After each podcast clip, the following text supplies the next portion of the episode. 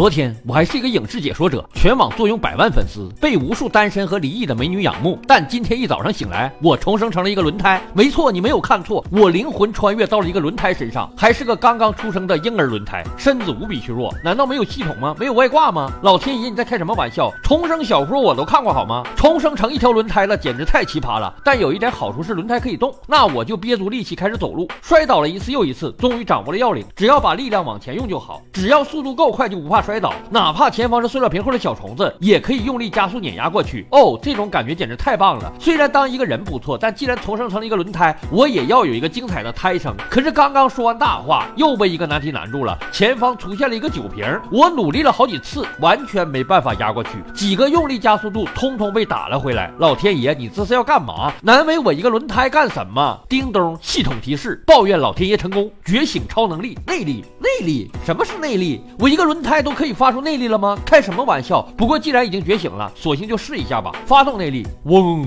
我的全身上下开始颤抖起来，身上还发出了发动机一般的声音。接着，神奇的事情发生了，只听啪的一声，酒瓶竟然凭空爆裂，粉粉碎。哇塞，原来内力竟然这么厉害！老天爷，谢谢你！这下我可有决心称霸世界了。我要成为世界之王！我开始继续赶路向前行驶，直到太阳落山，彻底疲惫下来。怎么回事？难道身为轮胎也会感觉到累吗？搞什么东西？算了，先睡一会儿吧。等再。再次睁开眼睛的时候，已经天色大亮。我还是个轮胎，看来昨天发生的一切并不是梦，而且我饿了。这又搞的什么鬼啊？身为一个轮胎，我怎么会饿呢？我的嘴在哪里？饿着肚子又往前咕噜了一会儿，实在咕噜不动了，不行了。老天爷，你想饿死我呀？你怎么也让我长个嘴，吃点东西吧？叮咚，系统提示：抱怨老天爷成功觉醒超能力，暴食。暴食又是什么鬼？怎么感觉不太好的样子？算了，找个东西试试吧。野草不行，石头不行。哇，前面是一个可爱的小兔兔。曾经还是个人的时候，牛叔我最喜欢小兔兔了。暴食可以。什么不？我刚想拒绝发动技能，但兔兔已经被炸得粉身碎骨，兔毛满天飞，但兔肉和骨骼都化作养分吸收进了我的身体里。我可爱的兔兔，但是肚子不饿的感觉真好。我打着饱嗝继续往前走，眼前终于出现了一条公路，这才像个样子嘛？像我这么帅气的轮胎就应该驰骋在柏油马路上，总是在土地里滚，算什么回事？接下来做什么呢？难道去找个母轮胎生小轮胎什么的？虽然灵魂穿越到了一个轮胎身上，但我完全不知道来到这个世界的主线任务难。难道就是四处走走、吃吃喝喝吗？等等，公路上突然驶来了一辆汽车，车上还有一个漂亮女人，这就让人很难过了。我发现，虽然我是一个轮胎，但内心依旧是男人。我喜欢漂亮的女人。发动内力，嗡的一声，刚刚驶出去没多远的车子突然熄火，嘿嘿，果然有效。我悠哉悠哉的跑了过去，准备跟美女搭个讪，眼瞅着就要展示自己了，没想到突然被一个大叔开车从后面狠狠撞了一下。虽然橡胶材质替我抵挡了百分之八十的伤害，但也不多不少的疼了一下。趁着这个。功夫，美女也打着火一溜烟跑了。但是你们记住，轮胎是一个记仇的轮胎，绝对不会善罢甘休。我一路滚滚滚，来到了前方的加油站。那个撞飞我的大叔正在休息，我不经意的滚到他旁边，双方对视一眼。大叔觉得很奇怪，似乎发现了轮胎有灵魂，但是已经晚了。内力发动，暴食发动，在将大叔炸成粉末的瞬间，又将他的营养都吸收进了我的身体。等等，这一次又不一样了。我突然看到了一个人的画面出现在眼前，从小孩子时候到渐渐长大，上学、恋爱、结婚、出。轨和小三结婚，出轨和小三结婚，出轨和小三结婚。这个大叔死的不冤，你真是个大渣男。原来 boss 的力量这么强大，还能看到一个人的一生经历。但是一个怪叔叔的经历有什么好看的？接下来该干正事儿了。那个美女跑到哪儿了？让我挨个屋看看吧。在这里，我刚要进去仔细观瞧美女是怎么休息的，却被美女给关上了门。好吧，暂且放过你一会儿。我苦苦等到深夜，终于等到了美女的呼噜声。内力发动，门锁悄无声息的被打开了。看来这个超能力还挺人性化的。我想着让她别发出。声音果然就没有声音，美女就在床上打呼噜，睡姿不太美丽，四仰八叉。这时候我该怎么办呢？内力和暴食都太残忍了吧！这么美好的东西怎么可以摧毁呢？我是个禽兽吗？啊，老天爷，你太难为我了吧！你让我成为轮胎干什么？叮咚，系统提示：抱怨老天爷成功觉醒超能力，宇宙盾胎。宇宙盾胎，这又是什么超能力呀？不会又是把美女给炸成五六七八块吧？看到前两个超能力就知道了，这个能力似乎不会太温柔，但已经觉醒了。索性就发动吧。啪的一声，床上的美女凭空消失。与此同时，在轮胎的内部生成了一个浩瀚无比的轮胎宇宙。美女如同迷路的小羔羊一般迷路了，神情惊慌失措。当然，这块的剧情由于经费预算太高，导演没审批下来，大家只能脑补。轮胎宇宙中有无数轮胎小怪兽，我化身成为轮胎超人，凭空出现，拳打脚踢，将各种怪兽通通消灭，抱得美人归。不抱得美人归都不可能。小美女在这里根本找不到别人，只能跟着轮胎超人走了。至于外界的世界，已经来到到了第二天。客房的保洁大姨准备打扫一下美女的房间，结果敲了半天没人开门，她直接推门而入，只看到床上空无一人，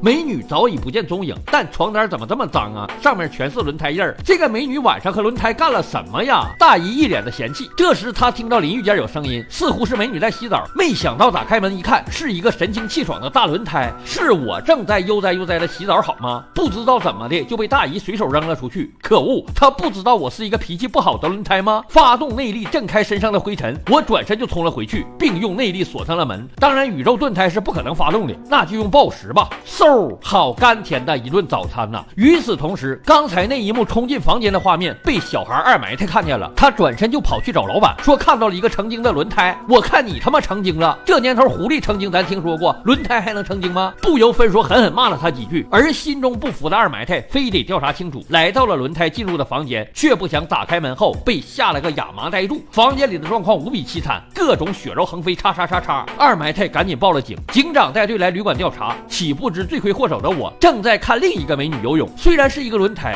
但我对美的追求从来都没变过。盾台宇宙中的美女已经和轮胎超人比较熟了，还是要扩充一下人数才好。眼看二号美女从自己身边经过，腿子那么长，但我并没有着急发动技能，而是想进游泳池里玩一玩。我也不太了解自己会不会游泳啊，于是就一路滚了进去。你还真别说，池水的温度正好合适，非常的凉爽。与此同时，就在我舒服泡澡的时候，二埋汰已经将一个轮胎杀人的故事告诉给了警长，还带着他们找到了泳池中心的我。好在警长没有发疯，怎么可能会有轮胎杀人呢？这孩子是不是疯了？刘秘书，赶紧联系市精神病院。可是我不知道上面发生了什么事啊，正在盾胎世界里和一号美女交流呢，没想到关键时刻被人拽了出来，远远的扔飞了，好吗？这个人正是老板，看来老板也不想活了。老板和警长坐在椅子上，这时候警长已经把杀人凶手怀疑到了老板身上，询问他早晨那段时间在干什么。老板还在回忆，岂不知轮胎已经滚了过来，死死的盯着他，内力发动，啪的一声，老板好好一个人像血葫芦一样倒在了警长怀里。这就是一个惹怒记仇轮胎的下场。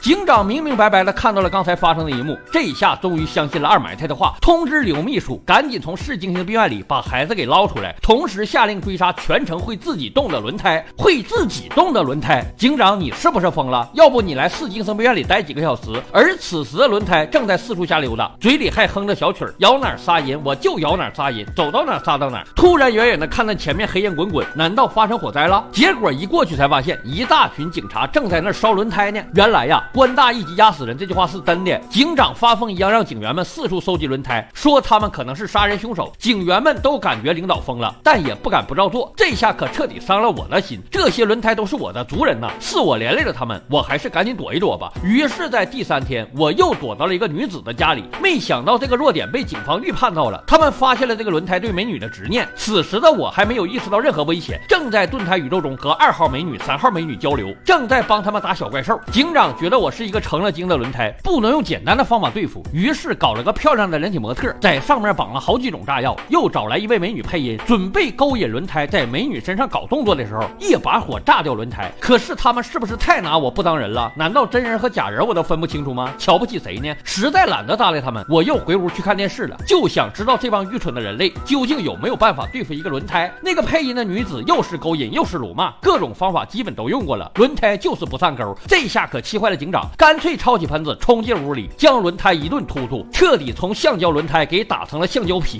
一下就给我打蒙圈了。不是老天爷，这是怎么回事？我不防弹呐！那你让我重生成轮胎干什么？我以为我不会死呢，没想到就这么被被喷了。你可真行！叮咚，系统提示：抱怨老天爷成功，觉醒超能力，灵魂转移。什么？我还能灵魂转移？赶紧发动！嗖的一下，灵魂感觉一阵清凉，我的意识就到了一台婴儿学步车上。当婴儿学步车悠哉悠哉的出现在大家面前时，所有人都疯了，所有人都尖叫着四散奔逃。愚蠢的人类啊，实在聒噪！内力发动，没想到这一次内力的效果大大不同。由于是三个轱辘，三条轮胎，内力的效果变成了三倍，同时能爆三个人的头，在场的所有人悉数被灭。故事的最后，我发现盾胎世界的能力好像非常强大，我不仅能进入其中掌握一方天地，还能把在里面杀死的小怪兽轮胎带到现实世界。于是接下来就是你们看到的样子喽，我带着一支庞大的轮胎大军，浩浩荡荡的去征服人类世界了。什么？我可能被其他异能者杀死？恐怕没那么容易吧？杀死我的只会让我更强大。这就是我牛叔